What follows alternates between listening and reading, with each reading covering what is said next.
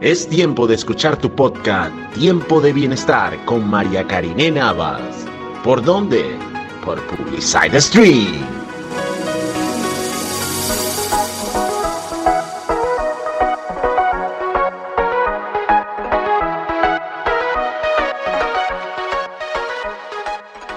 En tiempo de bienestar nos tomamos un tiempo con los expertos. Así es, en tiempo de bienestar el día de hoy, en tiempo con los expertos, nos acompaña el doctor Orlando Mora, gastroenterólogo. El día de hoy hablando de la cirugía bariátrica, única opción es la única opción la cirugía bariátrica para la pérdida de peso en pacientes con obesidad mórbida y o con sobrepeso. Realmente está indicada la cirugía bariátrica en pacientes con sobrepeso. De esto nos estamos conversando el día de hoy. Muy buenas tardes, doctor Orlando. Muchísimas gracias por acompañarnos el día de hoy en Tiempo de Bienestar. Para mí es todo un honor contar con su valiosa experiencia el día de hoy. Nuestro tema, ¿es la única opción la cirugía bariátrica? Eh, bueno, bueno, ante todo, muy buenas tardes. Gracias, licenciada, por eh, Mariana por esta oportunidad y esta entrevista este, para tratar de aclarar algunos puntos a toda su gran audiencia en su programa Tiempo de Bienestar. Eh, la, existe, es una alternativa, pero una alternativa que hay que evaluar muy bien este, al paciente, ¿no? Correcto. Que más o menos anteriormente habían hecho introducción, no todos los pacientes califican para una cirugía bariátrica. Es importante tomar en cuenta este, el índice de masa corporal y la comorbilidad de cada paciente. ¿A qué me refiero? Bueno, si el paciente es este, obeso, hay consecuencias como diabetes, hipertensión fundamentalmente. Es importante este, aclarar de que estos pacientes deben que ameritan ser evaluados por un equipo multidisciplinario. la cirugía bariátrica este, consiste en un procedimiento quirúrgico. Es un procedimiento que es irreversible. ¿eh? Eh, consiste en hacer una serie de modificaciones a través de, un, de, la, de una cirugía llamada la paroscopia en manos de expertos, cirujanos expertos en esta área. Y el, luego de realizar este procedimiento, no hay vuelta atrás, se modifica totalmente la anatomía de la, de la del paciente, claro. Del paciente, de, a nivel abdominal como tal. Así es. Este, eh, tanto gástrico como de, toda la vía digestiva, gástrica, de la cavidad gástrica y también a nivel del intestino. Hay varios tipos de cirugías que se, eh, se implementan en estos en estos pacientes existe el bypass gástrico, que es uno de los más frecuentes, que consiste en modificar tanto la cavidad gástrica como intestinal, donde se deja un pequeño reservorio a nivel de la, la del estómago y luego se hace una inserción del tubo digestivo del intestino. Hay otro que se llama la manga gástrica, que consiste en un corte longitudinal del estómago donde se, este, una gran porción del estómago queda, vamos a, eh, se realiza una sutura y una separación y una sutura. Yo lo voy a decir muy coloquial porque la audiencia a veces no me entiende los términos médicos. Este, se hace un corte y se cose el estómago, pero se deja una especie de manga a nivel de la, de la cavidad de gástrica. Que impide el, el, paso de los alimentos hacia, hacia todo el estómago, por decirlo de una forma. Esto va a ser... y de la misma manera es que hay que tener en cuenta de que cuál es el objetivo de esta cirugía, es que el paciente coma menor, cantidad, de alimentos. Correcto. Por eso se dice cirugías restrictivas. Restrictivas. Y existe otra, una tercera, que es la banda gástrica. La banda gástrica consiste, que es ajustable, consiste en colocar alrededor del, estómago una banda eh, que se va a ir ajustando progresivamente para dividir, digamos que eh, el, estómago se, se, puede expresar que, se presiona y queda como un reloj de arena. Donde el paciente consume la menor cantidad de alimento y eso se puede ir restringiendo. Esta es la única cirugía que podría ser reversible en un momento determinado. El paciente no tolera. Y la otra es la biliopancreática, que es una cirugía un poquito más aparatosa, pero tampoco dentro de un, eh, una literatura que he estado revisando de la eh, cirugía de cirugía bariátrica una revista que existe, ellos han hecho un estudio y bueno, es la menos frecuente. La más frecuente, como yo lo dije por orden de, de, importancia, este, la, el bypass gástrico.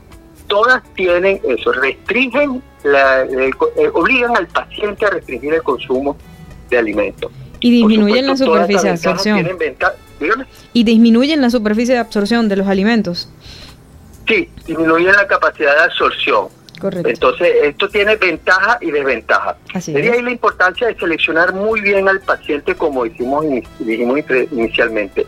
El paciente debe ser un paciente que tenga un eh, índice de masa corporal bastante elevado, por mayor a 30, que pase de una obesidad a una obesidad mórbida fundamentalmente, y que esta obesidad le acarree consecuencias al paciente, diabetes, hipertensión, hiperglicemia.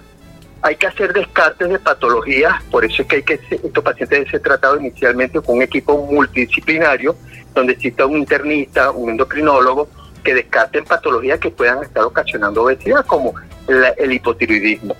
Así Y que sea realmente el exceso de, de alimentos o este de calorías, que es lo que esté produciendo. También debe ser evaluado por psiquiatría, porque estos pacientes tienen eh, eh, eh, este, son pacientes que muchas veces tienen ese estado de ansiedad que lo que quieren es comer, comer, comer. Como yo también lo dije, estos pacientes, estas personas tienen, se van a restringir la, la, la actividad de comer y la cantidad de comida. Ellos van a ser restringidas completamente y entonces esta parte psiquiátrica hay que tratar, eh, o psicológica, hay que tratar de, de, que se haga evaluada y que se adapten a que ellos, su estilo de vida va a cambiar completamente con el objetivo de ayudarlo a bajar de peso.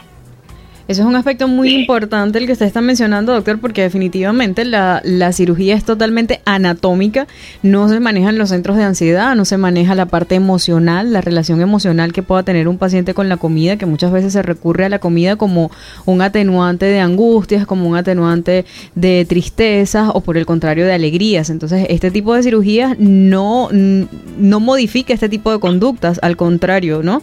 Este, es totalmente anatómica y eso es un punto bien importante, qué bueno que lo menciona.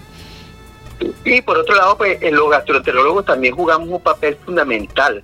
el paciente debe ser evaluado este, eh, por, por el servicio de gastroenterología con el objetivo de realizarle una endoscopia eh, para descartar pólipos gástricos, para descartar úlceras gástricas y para descartar cualquier tipo de, alteración anatómica que muchas veces no sabemos que puedan estar existiendo y que en un momento determinado puedan generar complicaciones en el acto quirúrgico. Todo el paciente tiene que ser evaluado con una endoscopia, como le dice la mayoría de los pacientes, que realmente es una endoscopia digestiva superior o una gastroscopia. Y descartar, inclusive tomar muestra de biopsia este, para descartar el Helicobacter pylori, ya que se ha determinado que este eh, esta bacteria ocasiona eh, complicaciones. complicaciones en un momento determinado de cicatrización, entre otras cosas. Correcto, o sea que hay que asegurarse muy bien de que el, eh, la cavidad gástrica o todo el sistema digestivo cuente con las condiciones aptas para soportar eh, este tipo de cirugías que es totalmente invasiva. Muchísimas gracias, doctor Orlando. Creo que bastante completa todo y cada uno de los aspectos que nos pudo aportar el día de hoy en nuestro programa. Me gustaría que nos dé sus puntos de contacto, donde podemos encontrarlos, su número de teléfono o los días de consulta acá en los Valles del Tuy. El doctor Orlando Mora forma parte de nuestro directorio médico en arroba tiempo de bienestar FM en nuestra sección especialistas. Sin embargo, me gustaría que lo mencione, doctor. Bueno, antes de despedirme y de dar mi contacto, quisiera darle un saludo a mis hijos, José Antonio y Orlando Samuel, que están ahí atentos en la radio, escuchándome y muy emocionados. Eh, Saludos eh, para eh, ellos. Mi sitio de consulta son en la Clínica Santa Rosa de Lima, detrás de la Plaza Bolívar de Charallave, lunes, martes y jueves, Centro Médico Paso Real, los días miércoles y en muchas oficinas Connect los días viernes. Todas mis consultas son por orden de llegada. Mi, número de teléfono está siempre a la orden para cualquier eventualidad, mensaje WhatsApp o texto 0412-235-3338. ¿Nos repite el número de teléfono, doctor? 0412-235. 3338. Perfecto. Bueno, muchísimas gracias, doctores. Saludos para los morochos que están ahí atentos. Gracias por sintonizar Tiempo de Bienestar el día de hoy. Agradecida enormemente. Y bueno, como le digo a todos los especialistas que están acá, a todos los expertos que nos visitan en Tiempo de Bienestar, que nos eh, aportan su experiencia, es un compromiso.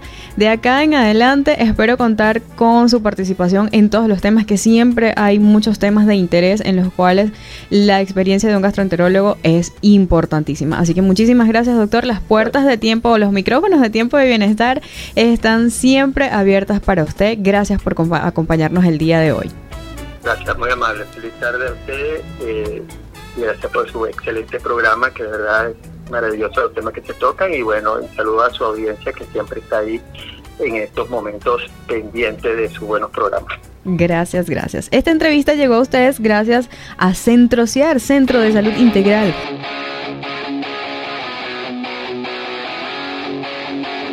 www.publicitec.com, tu revista digital con el mejor contenido en modo stream.